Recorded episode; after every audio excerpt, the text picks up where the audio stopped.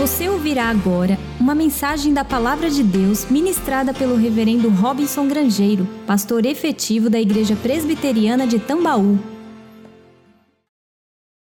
Queridos, quando o cristianismo iniciou em Jerusalém, ele alcançou primeiramente a segmento social dos excluídos, em todos os sentidos excluídos econômicos, excluídos sociais, as histórias dos leprosos, dos cegos, dos aleijados, que eram alcançados, são histórias mais do que simplesmente de extensões da graça de Deus, espiritualmente falando. Eles também eram, porque estavam nessa condição de limitação física, de deficiência física, ou eventualmente de uma situação espiritual, como era o caso das possessões demoníacas, excluídos do convívio social e, consequentemente, por não poderem viver em sociedade, também estavam excluídos da capacidade de produzir o seu próprio sustento. Então, muitos precisavam de esmolas, precisavam da ajuda da comunidade, das pessoas. Jesus também alcançou nessa segmentação social que naquela época, muito mais do que hoje, era bastante estratificada, bastante rígida algumas categorias de pessoas que também eram vistas de maneira inferior, é típico daquela época e mesmo da religião judaica, a diferença de tratamento, por exemplo, entre homens e mulheres, e grande parte dos seguidores de Jesus, os primeiros alcançados, apesar de serem homens que se tornaram discípulos e depois apóstolos, como Pedro, João, Tiago, também acompanhava Jesus uma grande quantidade de mulheres, que serviam aos apóstolos e aos discípulos de Jesus da maneira como podiam e normalmente estava relacionado às atividades domésticas. Você tem o episódio, por exemplo, da ressurreição de Lázaro e é apresentado a Marta e Maria, que também já eram conhecidas dos leitores dos evangelhos, por serem pessoas que hospedavam Jesus juntamente com seu irmão, e você lembra da história sobre Marta, particularmente, onde Marta é repreendida é, porque estava para cima e para baixo, e Maria, enquanto isso, se aquietava aos pés de Jesus, significando que a sua irmã Marta era aquela que, de maneira muito diligente, como é característica das mulheres que tomam conta de suas casas, cuidavam de todos os detalhes para que aquele encontro espiritual pudesse acontecer. Você vai encontrar Jesus alcançando homens como Levi, também chamado Mateus, o autor do primeiro evangelho, que apesar de ter uma condição econômica, era visto de maneira muito preconceituosa pelos seus irmãos judeus, porque se dedicava a uma tarefa que era terrível do ponto de vista da imagem social que ele projetava, porque como coletor de impostos, ele na verdade era uma pessoa que extorquia, visto que no sistema tributário de colônias do Império Romano, o império estabelecia o mínimo minimorum que deveria recolher tipo 10%, 15, sei lá, e deixava a critério do coletor de impostos o que ele colocaria acima disso, de modo que os coletores de impostos eram vistos como pessoas que colocavam valores percentuais exorbitantes sobre as pessoas, de modo que recolhiam às vezes o mínimo para Roma e acabavam ficando ricos. Eram ricos economicamente falando, socialmente muito vistos de maneira, de, de maneira negativa. E Jesus vai juntando essa multidão de gente excluída do ponto de vista religioso, do ponto de vista econômico, do ponto de vista social, do ponto de vista, enfim, de todos os pontos de vista. E a impressão que se dá quando você começa a ler o Evangelho é que Jesus pegou quem ninguém gostaria de ter ao lado. E de fato, se você olhar direitinho, em grande parte dos discípulos de Jesus, você vai encontrar pessoas que não encontravam-se, não eram incluídas em nenhuma categoria que provavelmente nós chamaríamos hoje de classe média, classe média alta, os poderosos. É verdade que de vez em quando o evangelho fala de um Nicodemos, que era o principal dos judeus, membro do sinédrio, que procura Jesus lá em João capítulo 3, na madrugada. É bem verdade que de vez em quando aparece uma mulher rica, um homem rico, uma pessoa que de repente tem um certo status. Em Lucas capítulo 7, por exemplo, a gente é apresentado ao milagre da cura do servo de um centurião romano um homem que cuidava de uma tropa numerosa, que tinha um status social por conta do seu cargo militar muito grande na história e que ali também é, de alguma maneira, destacado. À medida que o Evangelho vai crescendo, Jesus já ressurreta aos céus, nós estamos expondo o livro de Atos, Saímos já de Jerusalém, chegamos a Judéia e Samaria na segunda etapa da descrição longa de 28 capítulos do evangelista Lucas. A gente vai percebendo que esse perfil vai fazendo com que o evangelho também atinja classes sociais mais altas, pessoas mais a, numa posição econômica e social mais destacada. O fato é que aquela antiga opção preferencial pelos pobres tão decantada pela teologia da libertação, principalmente na década de 70 e 80, não era por razões naturalmente econômicas ou sociais, embora uma pessoa que social e economicamente é excluída, ela se abre provavelmente muito mais para a intervenção divina, para o sobrenatural, do que uma pessoa que tem o dinheiro para pagar o remédio, ou ir para o melhor médico, que tem condição de ter a fartura sobre a mesa e assim por diante. Essa é a razão, inclusive, porque Jesus adverte que os ricos deveriam é, procurar ser humildes diante de Deus, como carentes de tudo, como se pobres fossem. Ele diz: Bem-aventurados os humildes de espírito, mostrando que muitas vezes a punjança material deve ser revestida de uma humildade espiritual. Mas à medida que a igreja vai se expandindo, o livro de Atos descreve pessoas sim em posições de destaque vão é, sendo encontradas pelo Evangelho. Nesse quinto episódio da segunda temporada da série edificarei a minha igreja, que é a temporada da igreja em Judéia e Samaria, nós vamos ver Jesus cumprindo pela ação do seu espírito, conduzindo os apóstolos ao início da transição para a terceira etapa do esboço do livro de Atos. Lembre que Atos 1, verso 8, diz que eles receberiam poder, como de fato receberam no capítulo 2, no dia de Pentecostes, do Espírito Santo, quando o Espírito Santo descesse sobre eles, como de fato desceu, e eles seriam testemunhas, tanto em Jerusalém como em toda a Judéia, Samaria e até os confins da terra.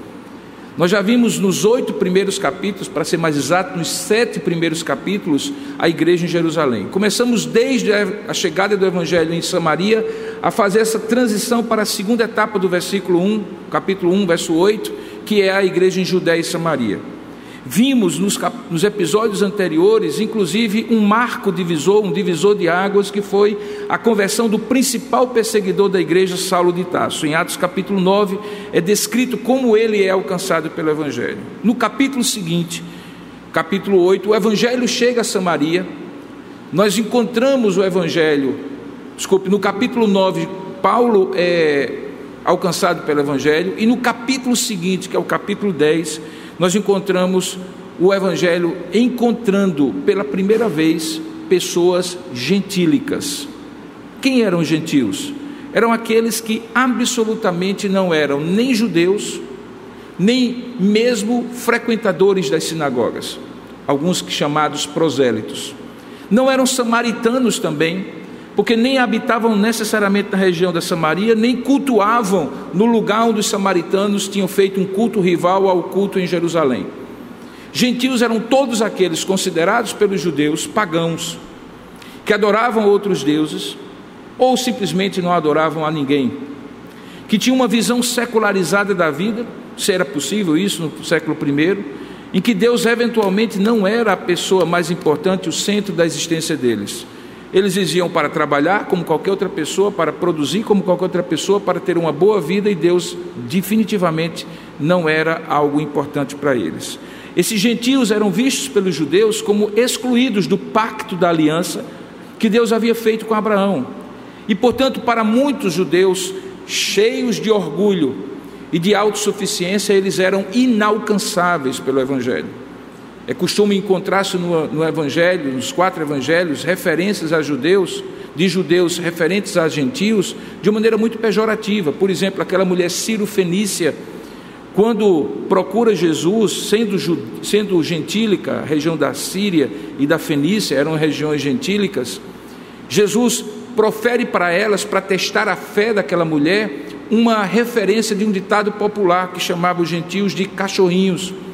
Lembra que ela pede para ter a sua, a sua filha curada, e Jesus diz que ele foi enviado às ovelhas perdidas da casa de Israel, e aquela mulher diz assim: Eu sei, Senhor, mas mesmo na casa, os donos da casa, os filhos dos donos da casa, deixa cair uma comidinha da mesa para que os cachorrinhos, como vocês nos chamam, era isso que ela estava querendo dizer, possam comer.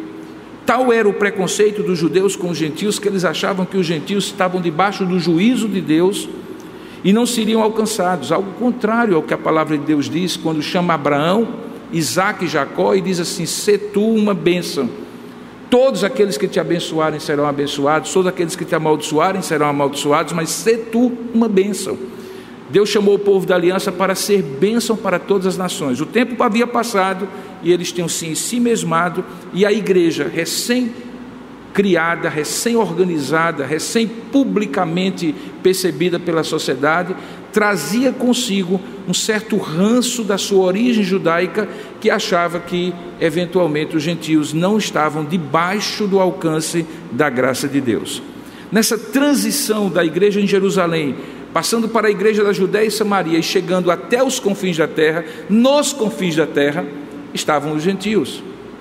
E não eram confins apenas geográficos, porque em alguns centros urbanos, como por exemplo Damasco, a própria Jerusalém, Antioquia da Síria, que vai aparecer no capítulo 13, você tinha uma população cosmopolita, eram centros, entroncamentos comerciais, sociais, com muita troca de produtos, serviços e trocas simbólicas, culturais. Havia gentios ali entre eles, de várias religiões.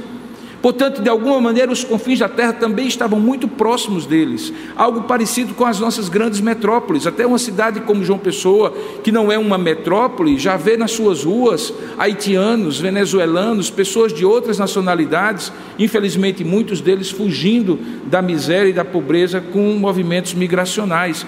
Mas numa cidade como São Paulo, por exemplo, calcula-se que você tem 195 a 200 é, etnias e cidadanias devidamente catalogadas. Você vai no centro de São Paulo, você encontra bolivianos, paraguaios, venezuelanos, de todo tipo de gente. Portanto, os confins da terra também estão no meio da nossa cidade. Mas nesse texto que nós vamos expor nessa manhã, nós vamos encontrar o Evangelho chegando aos gentios de maneira intencional para o cumprimento de Atos capítulo 1, verso 8. E eu convido então você a abrir a palavra de Deus no livro de Atos, capítulo 10, onde nós vamos ver como um personagem de uma classe superior, de origem militar, representa de maneira simbólica a chegada do cristianismo para os gentios e a transição para um novo momento da história de Atos. Abra sua Bíblia, portanto, em Atos capítulo 10, ou acompanhe nas plataformas, você também que está é, eventualmente conosco participando, eu gostaria de lhe convidar a acompanhar a leitura conosco. Atos capítulo 10, a partir do verso 1. Eu não vou ler o texto todo, é um texto longo, mas eu vou ler partes para que você possa ter o todo da história. Diz assim a palavra de Deus no versículo 1: Morava em Cesareia um homem de nome Cornélio, centurião da corte chamada italiana piedoso e temente a Deus com toda a sua casa, e que fazia muitas esmolas ao povo e de contínuo orava a Deus. Esse homem observou claramente durante uma visão, cerca da hora nona do dia, três horas da tarde, um anjo de Deus que se aproximou dele e lhe disse: Cornélio. E este, fixando nele os olhos e possuído de temor, perguntou: Que é, Senhor? E o anjo então lhe disse: As tuas orações e as tuas esmolas subiram para a memória diante de Deus. Agora envia mensageiros a Jope e manda chamar Simão, Simão Pedro, que tem por sobrenome Pedro. Ele está hospedado na casa de outro Simão, conhecido como Simão Curtidor, porque trabalhava com peles de animais, cuja residência está situada à beira-mar. Logo que ele se retirou, ou logo que retirou o anjo que lhe falava, chamou dois dos seus domésticos e um soldado piedoso dos que estavam a seu serviço, e havendo-lhes contado tudo, enviou-os a Jope. No dia seguinte, indo eles de caminho, e estando já perto da cidade, subiu Pedro ao eirado, que era uma espécie de laje, uma espécie de plataforma em cima da casa que ficava no primeiro andar, por volta da hora sexta, meio-dia sol a pino. E mesmo assim, como era costume, nas três vezes do dia, como judeu, ele orava a Deus, embora já fosse, obviamente, apóstolo de Cristo, mantinha esse costume. Ele então, na hora sexta, a fim de orar, sobe naquele lugar e, naturalmente, estando com fome, é meio-dia, ele quis comer. Mas enquanto lhe preparavam a comida no andar de baixo, ele teve um êxtase. palavra que é usada aqui é uma visão. Então ele viu o céu aberto e descendo um objeto como se fosse um grande lençol que era baixado à terra pelas quatro pontas do lençol. E em cima, dentro do lençol, havia toda sorte de quadrúpedes, de répteis da terra e de aves do céu. E ouvindo-se uma voz que se dirigia a ele, disse assim: Levanta-te, Pedro, mata e come. Mas Pedro replicou: De modo nenhum, Senhor, porque eu jamais comi coisa alguma comum e imunda. E segunda vez a voz lhe falou: Ao que Deus purificou, não consideres comum. E sucedeu isto por três vezes, e logo aquele objeto foi recolhido ao céu. O que significaria aquela visão para Pedro? É justamente aquilo que eu gostaria de expor nessa manhã. Curva sua cabeça por um instante, vamos ler a palavra, vamos orar e pedir a bênção de Deus sobre a leitura da palavra feita. Ó Deus amado e querido Pai, nós rogamos nesse momento que o Senhor, na medida em que a tua palavra é inspirada pelo teu espírito e suficiente já para falar, para falar ao nosso coração, o Senhor ainda tenha misericórdia de nós, que além da leitura possamos ouvir a tua voz pela exposição fidedigna da tua palavra. Pai, de mim mesmo eu não consigo, eu não consigo expor a tua palavra a ponto de produzir aquilo que tu queres produzir no coração de cada um de nós que é transformação espiritual. Eu posso até explicar, Senhor, porque eu estudei sobre essa palavra, mas eu não quero falar como alguém que está descrevendo a tua palavra, comentando a tua palavra. Eu te peço que pela tua misericórdia tu fales por meio da tua palavra e pela minha boca, de tal maneira que eles aqui, onde quer que esse sermão seja visto e ouvido, possam ter ouvido a tua palavra por meio das minhas palavras. Eu te peço que tu tenhas misericórdia de mim, Pai, porque sou limitado, fraco e pecador. Purifica, portanto, os meus lábios, santifica o meu coração e usa-me nessa hora na vida dos meus irmãos, dos meus amigos. E ao mesmo tempo, assim como fizeste entre Cornélio e Pedro, prepara também o coração daqueles que estão aqui, dos que vão ver e ouvir, para escutarem a tua palavra. Portanto, dilata o coração deles, expande o coração deles para abrigar toda a riqueza da tua palavra e que ela seja transformadora na vida de cada um de nós. É o que nós oramos em nome para a glória de Jesus. Amém. Queridos, essa é a terceira vez que Lucas menciona a cidade de Cesareia. Havia duas Cesareias. Havia a Cesareia de Filipe, que ficava para dentro do continente, e que está descrita em Mateus capítulo 16, quando Jesus pergunta aos seus discípulos: Me diga uma coisa, quem o povo diz que eu sou? E eles dizem várias respostas, e ele então se volta para os discípulos e pergunta: E vós, quem dizeis que eu sou? Naquele momento há o que nós chamamos de confissão petrina. Pedro diz assim: Tu és o Cristo, o Filho do Deus vivo. E aí, justamente nessa ocasião, Jesus diz assim: Pois sobre esta afirmativa, que é pedra, que é rocha, eu edificarei a minha igreja, que é o tema da nossa mensagem. Essa era Cesaré de Filipe. Tinha esse nome em homenagem a Filipe, do ponto de vista grego, aqueles que haviam antecedido os romanos, que obviamente também homenagearam, colocando o nome de César, por isso que tinha o nome Cesareia. A outra Cesareia é chamada Cesareia Marítima, fica na costa mesmo. Ainda hoje tem as suas ruínas preservadas, um lugar belíssimo para se visitar, se um dia você for para Israel. Naquele lugar, Paulo vai ser preso antes de ir para Roma, tempos depois desse episódio aqui. Mas Cesareia Marítima ficava mais ou menos entre a terra de Israel e os, o norte, onde já estava o Líbano, as regiões conhecidas na antiguidade como Síria, Fenícia, toda aquela costa que começa da faixa de Gaza no sul e vai até o norte, já na fronteira com a Síria. Essa é a terceira vez que Lucas menciona Cesareia. Você lembra que no capítulo 8, capítulo anterior a esse, no versículo 40, é lá que ele, depois de ter pregado o Evangelho, enquanto viajava na direção norte, vindo de Azoto, Deus o levou a pregar o Evangelho para aquele homem que era eunuco da rainha Candace da Etiópia. Como eu mencionei, Cesareia vai ser citado depois também, citada depois na prisão de Paulo, quando ele é levado no navio para Tarsis e dali também para Roma. Cesareia era conhecida naquela época como a Torre do Extrato. César Augusto havia dado a Herodes o Grande no ano 30 antes de Cristo, e Herodes, querendo agradar a César Augusto, César da ocasião, deu à sua cidade o nome. Ela reconstruiu ou foi reconstruída por ele para fazer parte de uma espécie de vitrine do Oriente, no período de 12 anos do, do, ano 22 ao ano 10 antes de Cristo, Herodes ali construiu e tem ruínas, você pode visitar ainda hoje, um teatro, um anfiteatro, prédios públicos, uma pista de corridas enorme, um palácio, um aqueduto que é belíssimo e preservado e um magnífico porto que inclusive hoje ainda é usado. Junto com todo aquele investimento estatal do Império Romano, a cidade floresceu, a cultura era grega, Roma era a maior influência, trazia uma população mista para aquela cidade portuária, e ali estava um dos principais governadores romanos naquela terra que era uma colônia. A sua residência e sede ficava em Cesareia, porque obviamente todos nós que somos pessoenses sabemos que é melhor morar à beira-mar do que em qualquer outro lugar. E o governador romano tinha aquele lugar ali como lugar preferido. O governador romano, estando ali, tinha uma guarnição sob a sua autoridade, e os Historiadores calculam que havia naquela cidade pelo menos 3 mil soldados romanos.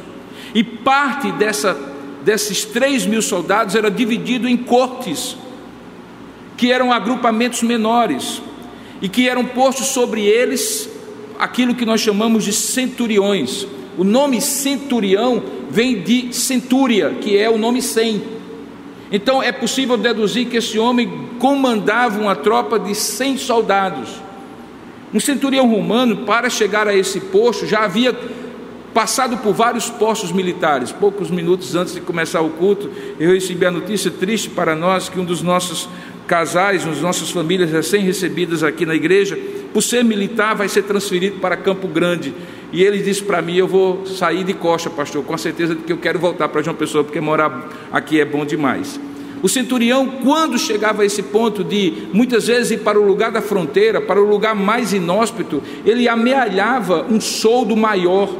Como ainda hoje é natural que aqueles que aceitam missões mais inglórias recebam um soldo maior.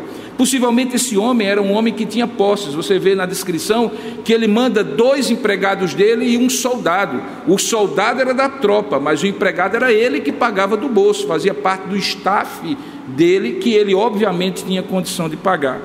Ele fazia parte daquela chamada corte italiana, o regimento italiano. O nome Cornélio era um nome comum, você vai encontrar um outro Cornélio em Lucas capítulo 7, como eu mencionei, quando o filho dele, ou o servo dele, melhor dizendo, é curado. Mas o mais importante dessa história não é todas essas informações culturais que podem ser dadas para você entender a importância desse homem. Esse homem não era um homem qualquer. Ele acaba sendo um símbolo de duas coisas que vão acontecer a partir de agora. Primeiro, que o evangelho começa a chegar a gentios, mesmo a gentios que começam a ter interesse pelo judaísmo, como era o caso dele, mas não chega a qualquer gentio, começa a ter algumas pessoas que no livro de Atos, Lucas vai fazer questão de destacar, inclusive pelo nome, provavelmente para que os seus leitores tenham uma ideia exata de que o cristianismo não era apenas para a população mais desfavorecida, mas tinha suficiência, coerência, conteúdo para atrair mentes mais privilegiadas do ponto de vista da formação eh, educacional militares, juízes, pessoas que eventualmente tinham a condição de influenciar a sociedade. Lucas está fazendo isso para demonstrar que o cristianismo, e eu vou usar uma expressão que obviamente é uma expressão absolutamente pejorativa, mas para que você possa compreender, não era uma religião da ralé. Porque essa era a grande questão que Roma jogou sobre os cristãos como estigma que o cristianismo não deveria ser levado em conta, porque, diferente dos epicureus, dos estoicos, das religiões de mistério, que alcançavam as classes que tinham condição de formar opinião intelectualmente mais vantajosas ou avantajadas, o cristianismo era apenas para aqueles que, ignorantes, não compreendiam a fé.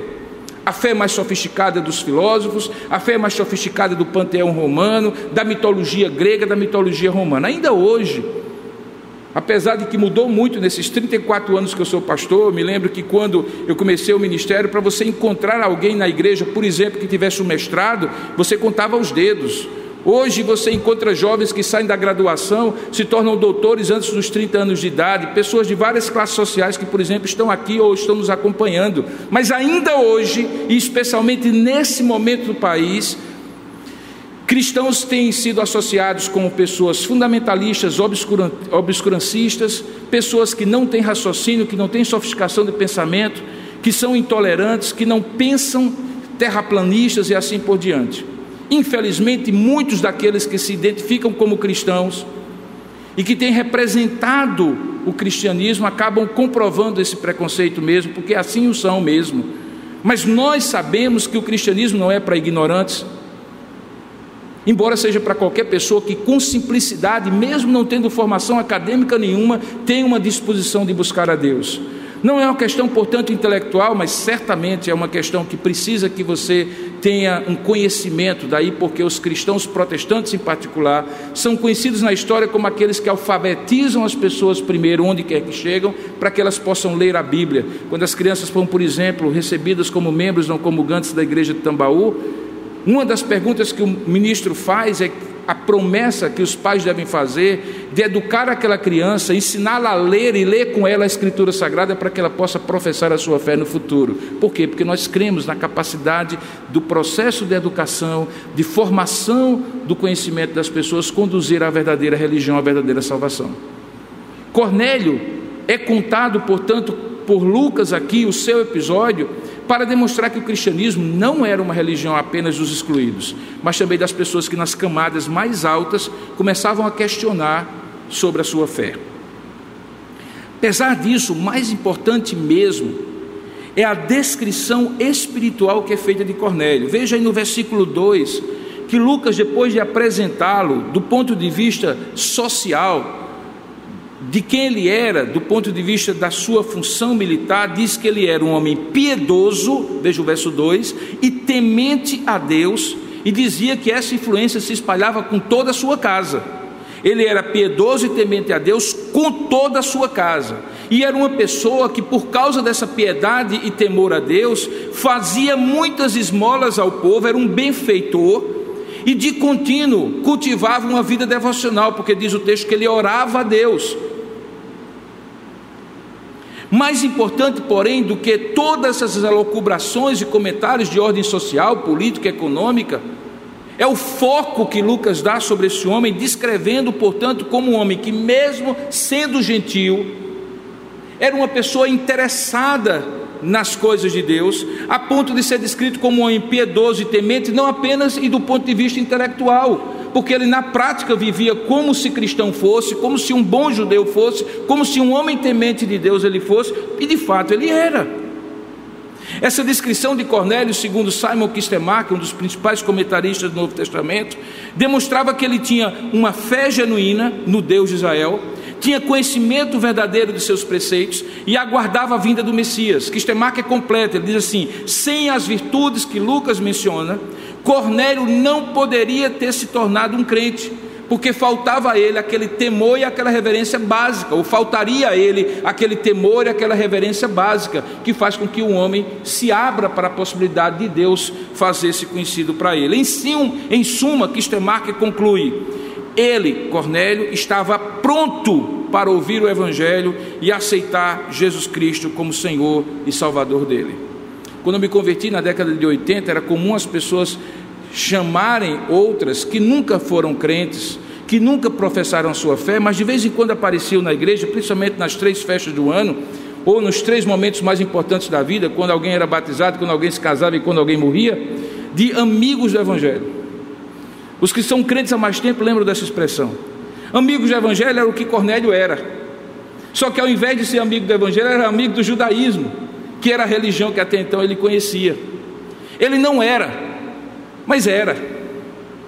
Possivelmente, se ele precisasse de alguma instrução, ele procurava o principal da sinagoga da sua cidade, mas ele não era, porque ele não tinha sido circuncidado, que era o vínculo com a religião judaica, assim como o batismo é o vínculo com o cristianismo, e não ritualizava igual aqueles no templo de Jerusalém, que precisavam ir pelo menos três vezes ao ano, na festa de Pentecostes, na festa de tabernáculo e na Páscoa, para adorar no templo e fazer os seus sacrifícios.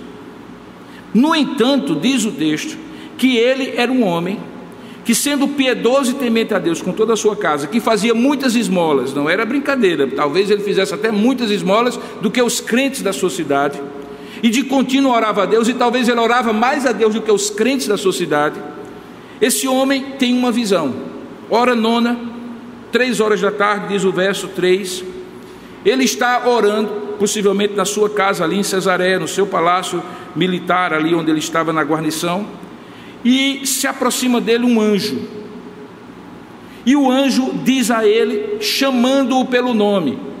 E eu destaco primeiramente esse aspecto. Todas as vezes que Deus se revela a alguém, e se revela chamando pelo nome, cria-se uma tradição na Escritura Sagrada que Deus vai dar para aquela pessoa uma revelação específica, uma descoberta de um propósito específico que Deus tem somente para ela. Daí porque você lembra no capítulo anterior que quando Saulo estava indo para Damasco, o que aconteceu? Deus o chama por Saulo. Saulo, Saulo, por que me persegues? Aqui é Cornélio. Cornélio!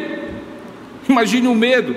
Ele fixando os olhos naquele anjo e possuído de temor, é forte, veja o verso 4. Ele perguntou: O que é Senhor? Eu chamo a sua atenção para a diferença de Saulo e Cornélio. Lembra de Saulo? Quando Deus diz assim: Saulo, Saulo, por que me persegues? Saulo pergunta: Quem és tu, Senhor? Aqui Cornélio, que é Senhor?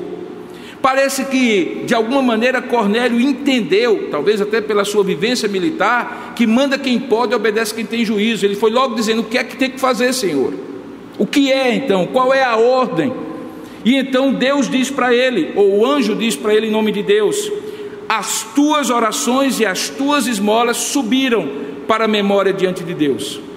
É curiosa essa expressão, porque talvez seja uma das únicas no Novo Testamento e no Antigo Testamento em que Deus revela a nós que Ele vai fazendo uma contabilidade divina, mesmo antes da pessoa professar a sua fé em Jesus Cristo. Sabe por quê? Porque assim como toda verdade de Deus, toda verdade do homem, dita pelo homem, é verdade de Deus, seja ele quem for, crente ou não, verdade é verdade de Deus e mentira é mentira do diabo, seja crente ou não que a profere, também é verdade na Escritura Sagrada que tudo aquilo que é feito para o bem manifesta a graça geral de Deus por meio daquela pessoa. Se aquilo vai ser para a salvação dela ou não, é uma outra questão, mas Deus não joga fora aquilo que é feito para o bem do próximo. Como a gente vai ver aqui na frente, ele precisou reconhecer Jesus como Senhor e essas boas obras anteriores dele não entraram nessa equação, mas entraram na equação de que Deus estava registrando por serem expressões da graça geral de Deus que usa quem ele quer, como ele quer para fazer o bem a quem ele quer. Quando um médico que é ateu, que blasfema contra Deus, entra numa sala de cirurgia e é usado com as mãos e habilidade que Deus lhe deu para curar alguém. Quem curou? Foi o médico? Não, o médico foi o instrumento, quem curou foi Deus. Quando o pesquisador, um cientista, vai para dentro do laboratório, seja ele crente, budista, animista, agnóstico ou quem quer que seja, e dotado da inteligência que Deus deu a ele, da capacidade que Deus deu para ele, ele pesquisa uma medicação, essa medicação é produzida e produz cura para muitas pessoas. Quem cura? Deus. Aquele homem é apenas um instrumento. Essa é a nossa teologia que faz com que a graça geral de Deus seja a maneira como Deus usa, mesmo aqueles que não são reconhecedores de serem filhos de Deus.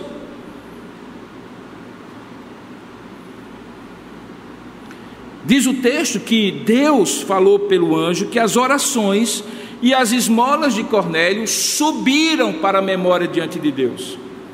Eu sou capaz de dizer aos irmãos que aquelas memórias, daquelas esmolas e daquelas orações, que Deus estava proferindo, que Deus estava registrando do que Cornélio fazia, já eram manifestações de um propósito que Deus tinha na vida de Cornélio para alcançá-lo nesse episódio que nós vamos descrever agora.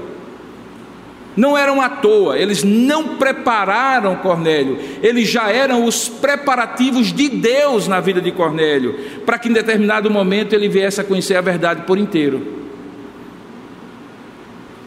Veja a ordem que é dada para ele no versículo, 20, 50, versículo 5, desculpe, do capítulo 10. E é interessante esse advérbio de modo que agora. Olha é o seguinte, Cornélio. Até agora é memória e Deus registrou.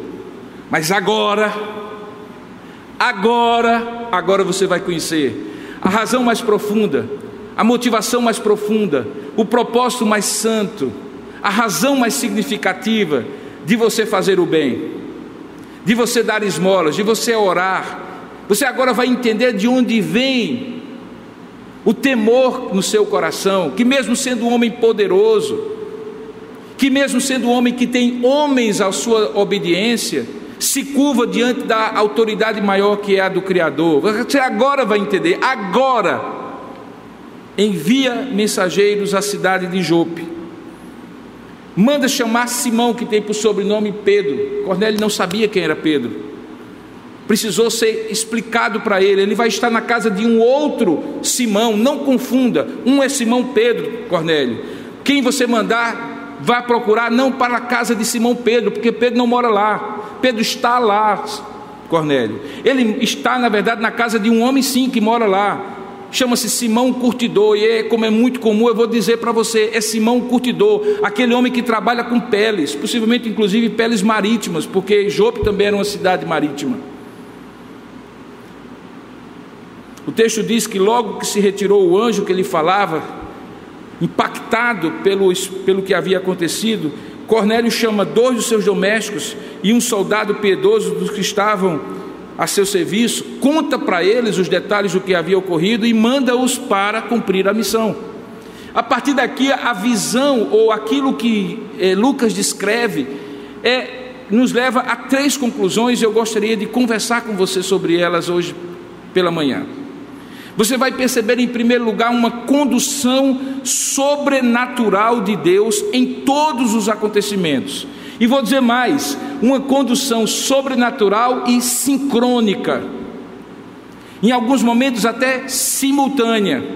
Deus fazendo algo aqui com Simão Pedro, enquanto está fazendo algo aqui com Cornélio em algo semelhante ao que ele havia descrito no capítulo 9 anterior a esse, quando ele estava falando com Saulo no caminho para Damasco, e enquanto isso, falando com Ananias na cidade de Damasco, dizendo que o que estava acontecendo com Saulo era um propósito dele, e que ele deveria ir lá para orar e o homem deixar de ser cego e começar a pregar o evangelho, porque Deus havia transformado. Primeiro aspecto que eu gostaria que você entendesse a partir daquilo que eu vou lendo e comentando com você é que Deus conduz de maneira soberana, simultânea e muitas vezes sincrônica ao mesmo tempo os acontecimentos, de tal maneira que Deus, enquanto falava com o centurião Cornélio, na cidade de Cesareia, Deus falava com Pedro, o apóstolo, na cidade de Jope. E parece que nós estamos diante de um padrão aqui. E esse padrão decorre de um aspecto da natureza de Deus é que Deus é mesmo Senhor do tempo e da história, é que Deus mesmo é soberano, Ele não dá ponto sem nó, Ele trabalha aqui, trabalha ali, faz as duas coisas se juntarem. Isso aconteceu já na minha vida várias vezes, eu imagino que na sua também. Alguns reportam isso como coincidência, como sorte, como alguém que facilitou as coisas. Deus lá do alto deve dar uma grande gargalhada e dizer assim: não sabe ele que fui eu que fiz tudo isso. Ele vai descobrir, e quando você descobre, você entra numa dimensão de comunhão com Deus que lhe deixa tranquilo, porque você então deixa de trabalhar e operar na base da sorte e do azar das coisas aleatórias que você não controla e obviamente ninguém controla, e começa a viver a sua vida de maneira calma, serena e tranquila, sabendo que é Deus que faz todas as coisas acontecerem. Você vai ter que fazer alguma coisa, logicamente, mas mesmo aquilo que você fizer estará sendo conduzido por Deus. Por quê? Porque Deus, de maneira soberana, simultânea e algumas vezes sincrônica, ele dirige todos os acontecimentos. Como é que a gente vê isso? Vamos a partir do verso 8. No dia seguinte, que eu não li ainda, indo eles, eles quem? Aqueles dois empregados e o soldado, de caminho e estando já perto da cidade, subiu Pedro ao eirado por volta da hora sexta, meio-dia, a fim de orar. Estando com fome, ele quis comer, tudo muito natural. E enquanto lhe preparava a comida, sobreveio um, um êxtase, e o êxtase era o sobrenatural. Veja o sobrenatural e o natural caminhando juntos. O que é que ele viu no êxtase? Uma coisa absurdamente inaceitável para um judeu. Se você for para as páginas do Antigo Testamento, no, principalmente no livro de Êxodo e de Levítico, você vai encontrar uma lista de práticas que são consideradas práticas imundas. Imundas em que sentido? Porque são sujas, não necessariamente, mas também, mas principalmente imundas porque impossibilitam aquela pessoa de adorar a Deus. Por exemplo, se você tocasse num cadáver, mesmo de um parente seu, o que era aceitável da sua parte, afinal de contas, quando a gente se despede de uma pessoa que a gente ama, é difícil não tocar naquele corpo que a gente tantas vezes abraçou, beijou e cheirou. Tudo bem, mas você tinha que passar sete dias sem entrar no templo. As mulheres, se estivessem no seu ciclo menstrual, por conta da possibilidade que com os seus fluidos contaminassem outras pessoas, também tinham que ficar sete dias fora de entrar no templo ou no tabernáculo. Após as relações sexuais, ou os homens que tivessem com poluição noturna também não podiam entrar no templo, por um período de tempo. Mas havia uma categoria especial que era o tipo de comida que eles podiam comer e que eram impuras ou puras. Muitas delas eram impuras porque Deus, antes da medicina descobrir, sabia que alguns daqueles alimentos eram cheios de toxinas, daqueles alimentos, ou de substâncias que poderiam alterar as taxas hormonais, hormonais nossas, inclusive as taxas importantes para nós. O nosso querido, famoso, gostoso e delicioso camarão, a chamada baratinha do mar. Minha esposa nunca gosta quando eu lembro a ela que é uma baratinha, e é uma baratinha porque come aquilo que se estraga dos outros animais no fundo do mar, aquele camarão gostoso, alho e óleo que você come, era proibida aos judeus, justamente pela possibilidade de aumentar inclusive as taxas de colesterol e outros danos à saúde. Deus sabia tudo, os judeus naquela época não sabiam nada. Deus disse: não coma camarão. Mas isso só valia para o Velho Testamento, diga-se de passagem. Hoje você segura em outras taxas e se delicie com o seu camarão, por favor. A razão disso era outra, era para mostrar que havia uma santidade de Deus de tal maneira que o meu corpo, a minha adoração, a minha saúde, a maneira como eu me relacionava com os demais, tudo isso implicava em culto a Deus. Imundo era a minha atitude se eu chegasse na presença de Deus sem levar em conta nada disso e oferecesse a Deus, ao Deus que é santo, santo, santo. Muito mais do que a comida e as questões sanitárias, higiênicas e médicas, era o princípio por trás. Deus é santo, não chegue diante dele de outra forma ou de qualquer jeito. Leve em conta essas coisas. Preserve a santidade do seu corpo, da sua alma, dos seus propósitos, de tudo que você é para oferecer um culto integral a Deus. Por que, que eu estou dizendo tudo isso? Porque a visão é dantesca, literalmente falando. Pedro está na plataforma em cima da sua casa ou da casa de Simão Curtidor, melhor dizendo. Não sei se porque estava com fome, era meio-dia.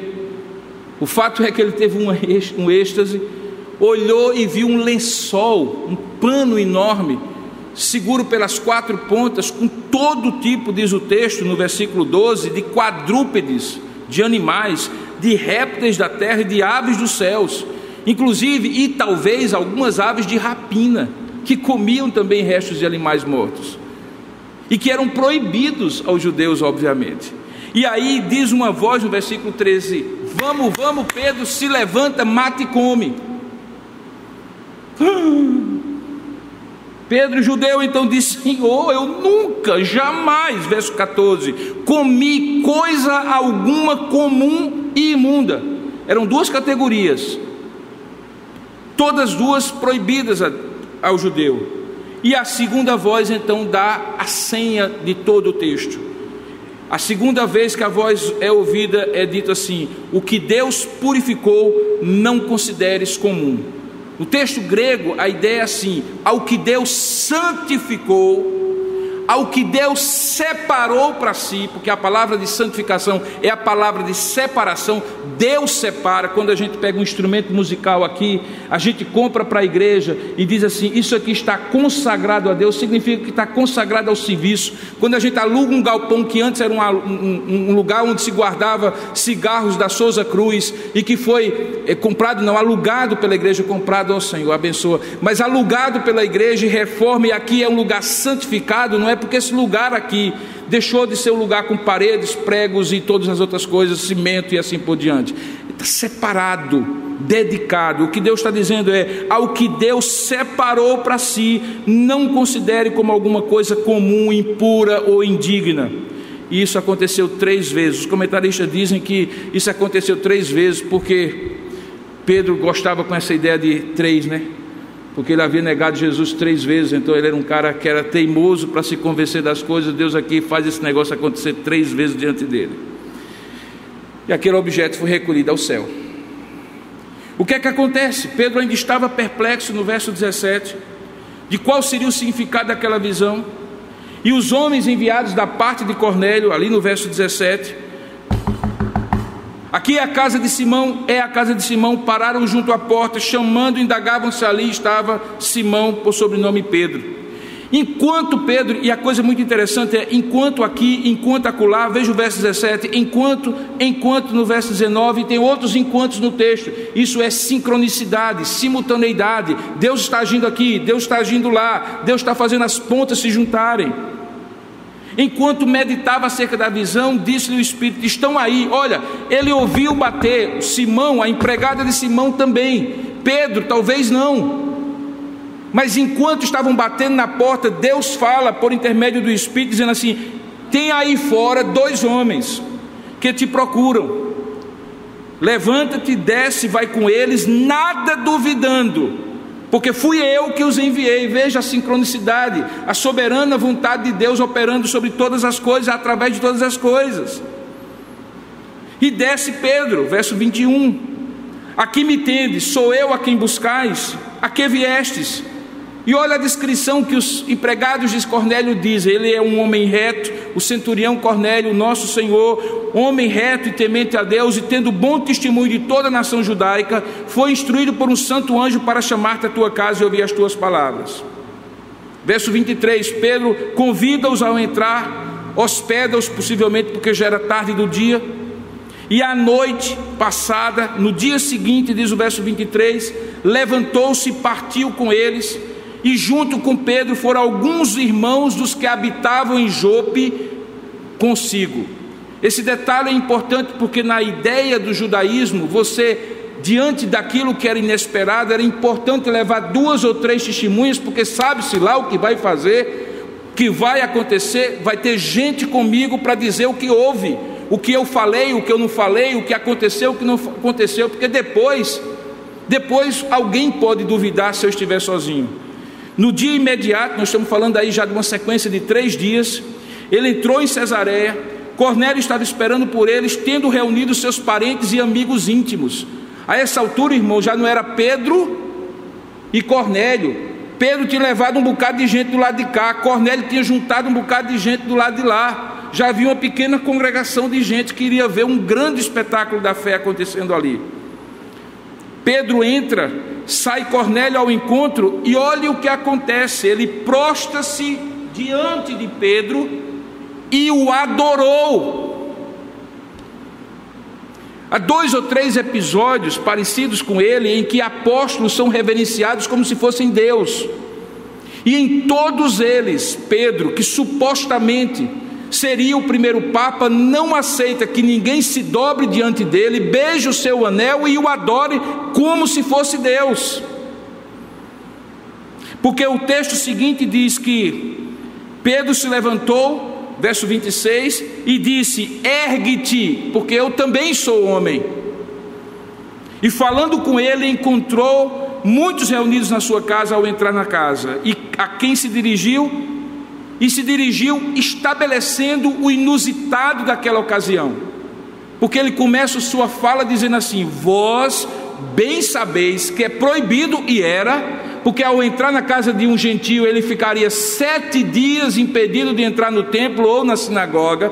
Vós bem sabeis que é proibido a um judeu ajuntar-se ou mesmo aproximar-se a alguém de outra raça. Mas olha a conclusão que Pedro já tinha chegado. Mas Deus me demonstrou, e ele estava se referindo àquele lençol que desce e sobe três vezes, que a nenhum homem, ele entendeu que aqueles animais representavam homens, homens inclusive que agora ele estava encontrando, que até então, como judeu, ele chamava de cachorrinhos, que eram imundos do ponto de vista ritual.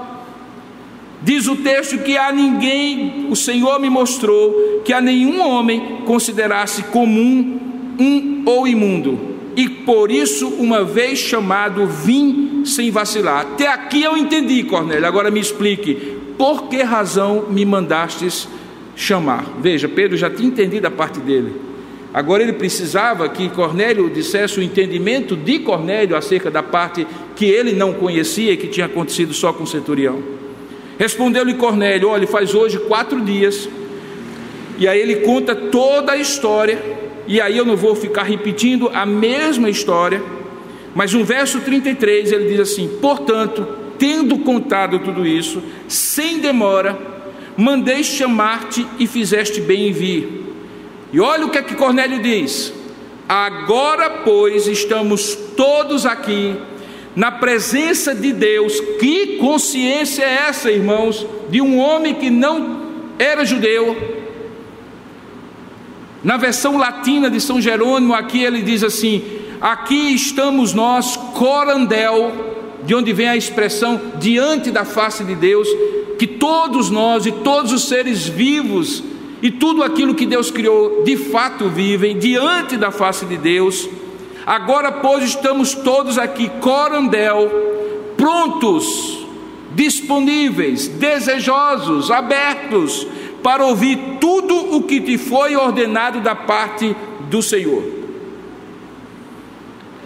Deus pega um judeu, apóstolo, e por ser judeu e apóstolo, vivendo um grande conflito, provavelmente porque a sua religião original dizia que ele não deveria estar ali, mas Deus havia dito para ele que ele deveria estar ali. Pergunta ao dono da casa para onde ele havia sido enviado, me diga por que razão me mandaste buscar. E o dono da casa disse: Aconteceu isso, isso, isso isso. E agora nós estamos todos aqui. Pelo jeito, você veio na presença de Deus, nós estamos na presença de Deus, portanto, todos estão na presença de Deus. Por favor, fala o que de Deus é preciso ser falado. Eu não sei você, mas para quem gosta de pregar um negócio desse, para quem gosta de evangelizar um negócio desse, é maravilhoso.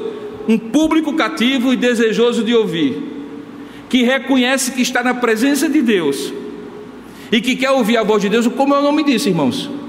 Igreja. Igual aqui. E é possível que aqui tenha Cornélios. É possível que aí tenha Cornélios. Que Deus reuniu na virtualidade e na presença dele, porque Ele é Deus soberano do tempo e da história, do mundo real e presencial e do mundo real e virtual porque todos são reais diante de Deus, porque Deus está fora do tempo.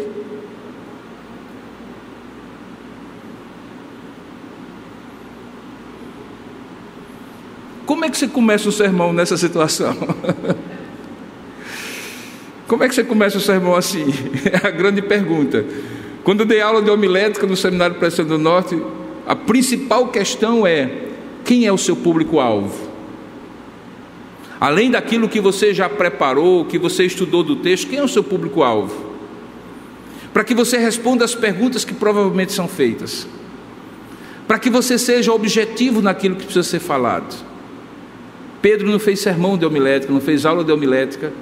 Então Pedro vai naquilo que é fundamental. Ele começa do contexto. Ele diz, verso 34: reconheço por verdade que Deus não faz acepção de pessoas. Pelo contrário, em qualquer nação, aquele que o teme e faz o que é justo lhe é aceitável. E esta é a palavra que Deus enviou aos filhos de Israel. E aí Pedro vai para o Evangelho. E aí chega no meu segundo ponto. Esse texto nos ensina que, seja qual for o inusitado de uma situação, as circunstâncias que você estiver, a postura de Pedro, que já era portador da mensagem de Deus e não o próprio Deus, como ele deixou claro quando não aceitou a adoração, é que o Evangelho precisa ser centrado, ou melhor, que a sua palavra precisa ser centrada no Evangelho de Jesus Cristo, seja para quem for e em qual circunstância for. Por onde é que você vai começar? Se você vai por aqui, se você vai por lá, se você parte da pergunta da pessoa, se você faz isso ou faz aquilo, mas no centro da mensagem tem que vir o Evangelho. E Pedro faz isso. Veja, ele começa com a conclusão que lhe havia sido trazida por Deus. Ele diz assim: Eu reconheço que em todos os lugares e de todas as formas, Deus não faz exceção de pessoas, pelo que elas são, pelo dinheiro que elas têm, pela raça que elas pertencem, pela condição econômica ou financeira que elas possuem, pela cor da pele ou por qualquer outro critério. Deus não tem um grupinho de amigos, Ele não faz exceção de pessoas. Pelo contrário, seja quem for essa pessoa, se a pessoa o temer e fizer o que lhe é justo diante da sua lei, aquilo lhe é aceitável. Talvez não seja suficiente, e por isso eu vou dizer mais, dizia Pedro. A palavra que Deus enviou aos filhos de Israel é que o evangelho da paz, por meio de Jesus Cristo, precisa ser anunciado. Veja aí o verso 36. Este Jesus é o Senhor de todos. E o que é que Pedro vai fazer agora? Contar a história de Jesus Cristo. Porque o evangelho é a história de Jesus Cristo. Quem ele é, o que ele ensinou e o que ele faz.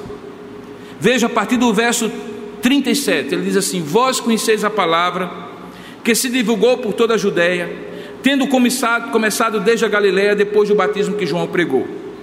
Como Deus ungiu a Jesus de Nazaré com o Espírito Santo e com poder, o qual andou por toda parte fazendo bem e curando a todos os oprimidos do diabo, porque Deus era com ele. Nós somos testemunhas de tudo o que ele fez na terra dos judeus e em Jerusalém e ao qual também tiraram a vida pendurando-o no madeiro. A este Deus ressuscitou no terceiro dia e concedeu que ele fosse manifesto, não a todo o povo, mas às testemunhas que foram anteriormente escolhidas por Deus, isto é, a nós, como discípulos, que comemos e bebemos com ele depois que ressurgiu dentre os mortos. E eu estou aqui, Cornélio, porque ele nos mandou, verso 42, pregar ao povo e testificar que foi ele foi, é ele quem foi constituído por Deus, juiz de vivos e de mortos. Dele, todos os profetas dão testemunho de que por meio do seu nome, todo aquele que nele crê recebe remissão de pecados. O que é que, o que, é que Pedro estava pregando? Aquilo que nós chamamos de querigma. Ele pregou isso em Atos capítulo 2.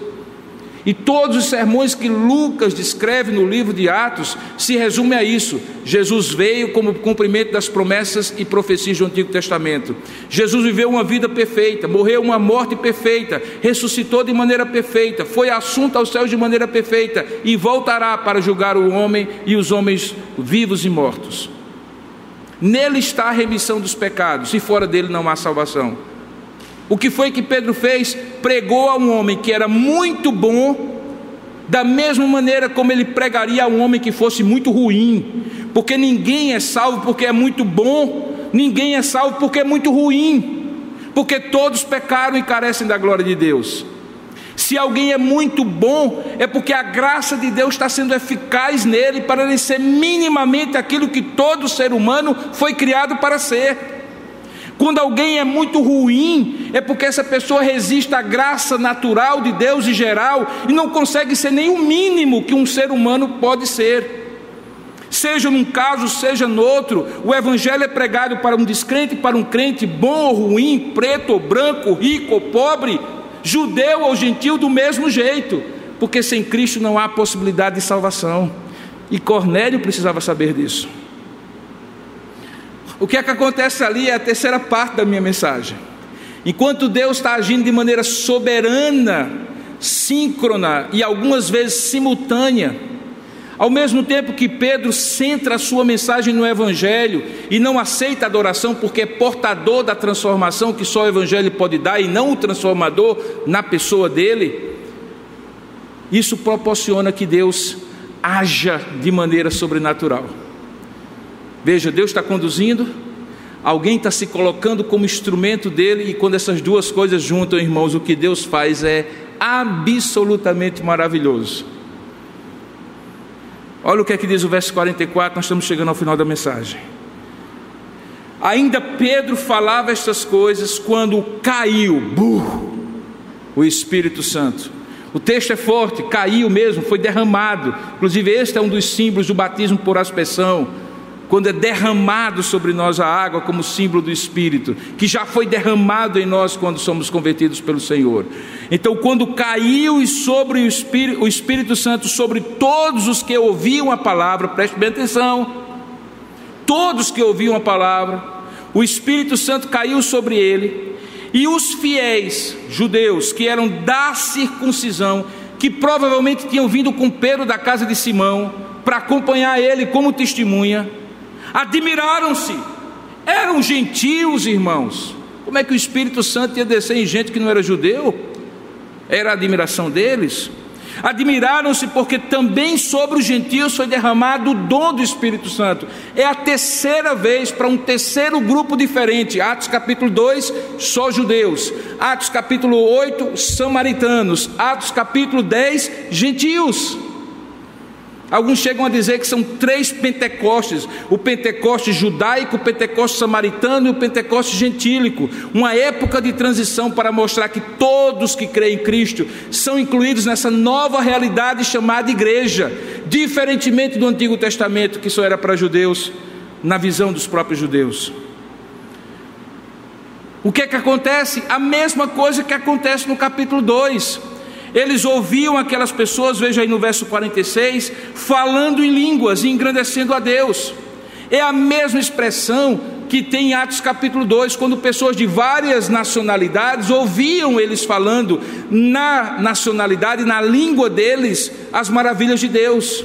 Não eram línguas estranhas que precisavam ser traduzidas, eram línguas como se hoje fosse sueco, norueguês, malaio, filipino, espanhol, português. E o estranho é que todos eram judeus, e nesse caso aqui, todos eram gentios. Deus havia dado uma dotação especial para as pessoas começarem a engrandecer o nome dele, para que todos tivessem testemunho que era ele que estava fazendo. Então Pedro perguntou: e aí tem uma coisa interessante. Lembra de Atos capítulo 8?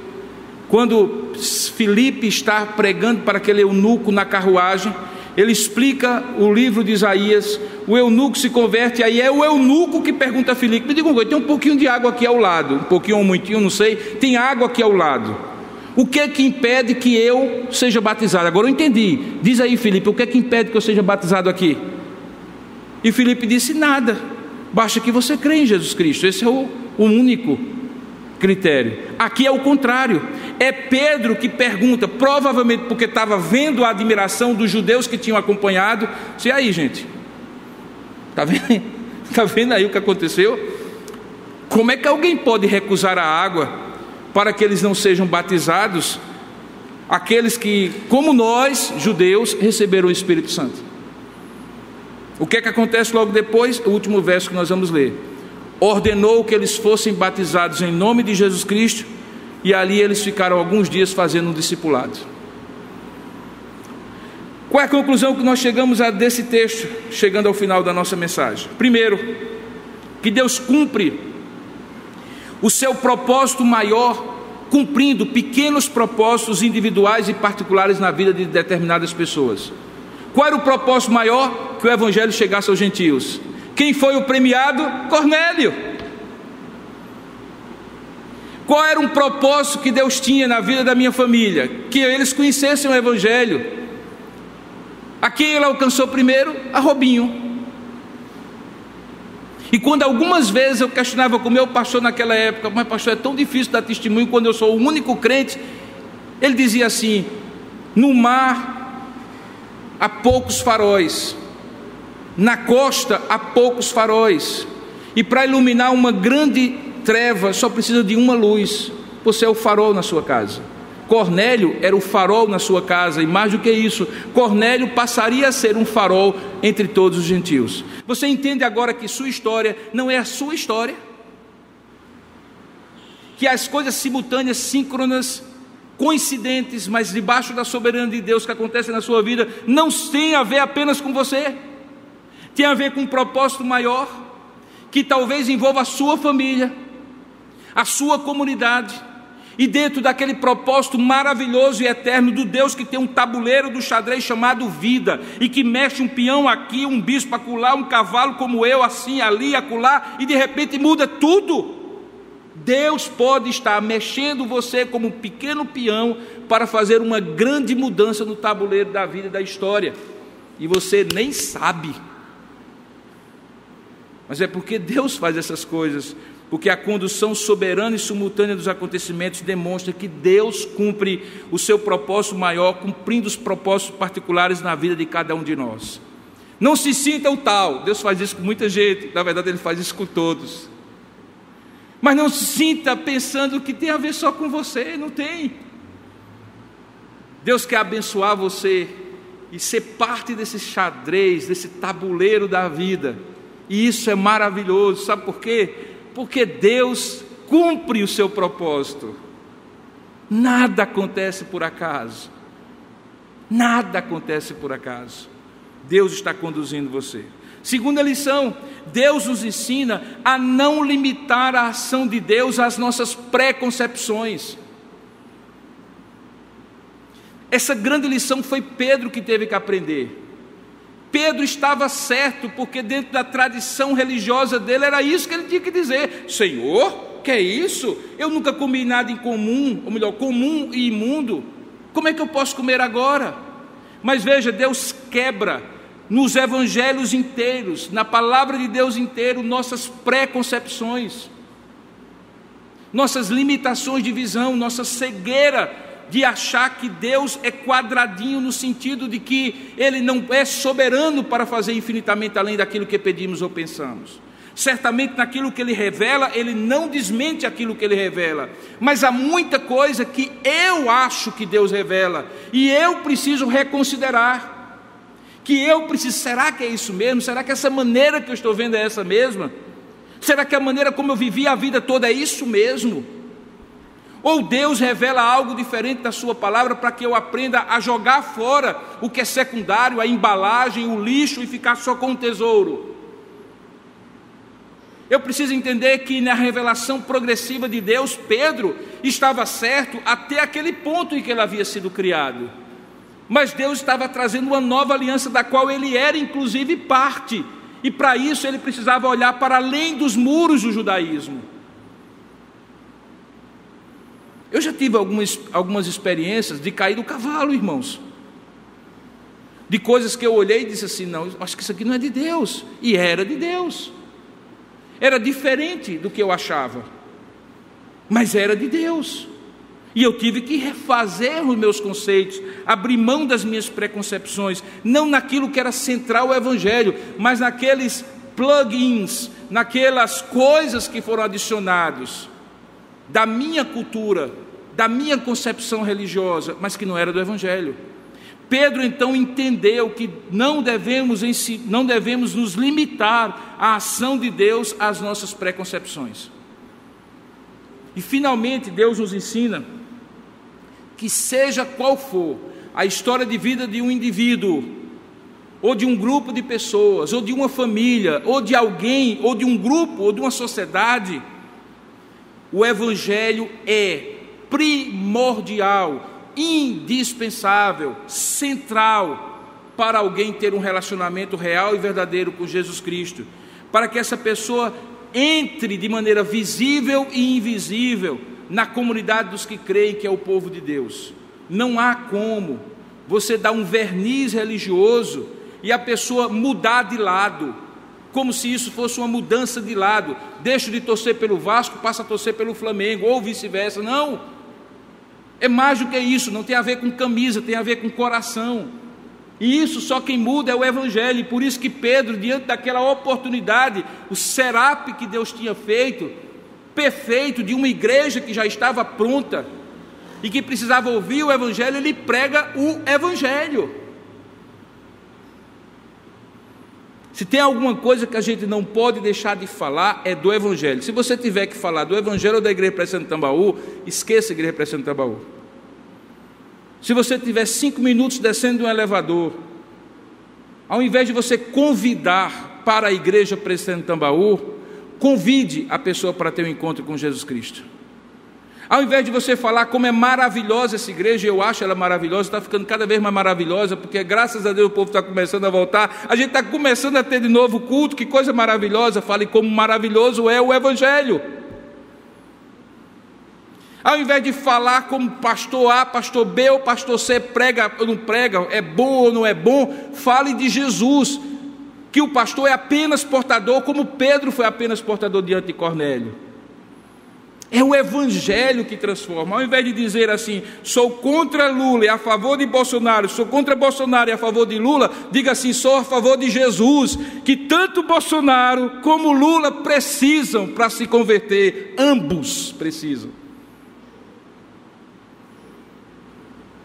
É porque a gente está perdendo a oportunidade de falar do Evangelho, que a gente está se tornando um povo que acultura as pessoas ensina papagaio velho novas linguagens, mas o sujeito não deixa de ser papagaio. Que as pessoas entram na igreja, ao invés de dizer, eita, diz alguma outra mais evangélica, que ao invés de dizer Ave Maria, diz misericórdia, mas a ideia é a mesma que ao invés de ter costumes anteriores, passa a ter costumes posteriores, mas o coração continua isento do Evangelho. Pedro centrou no Evangelho.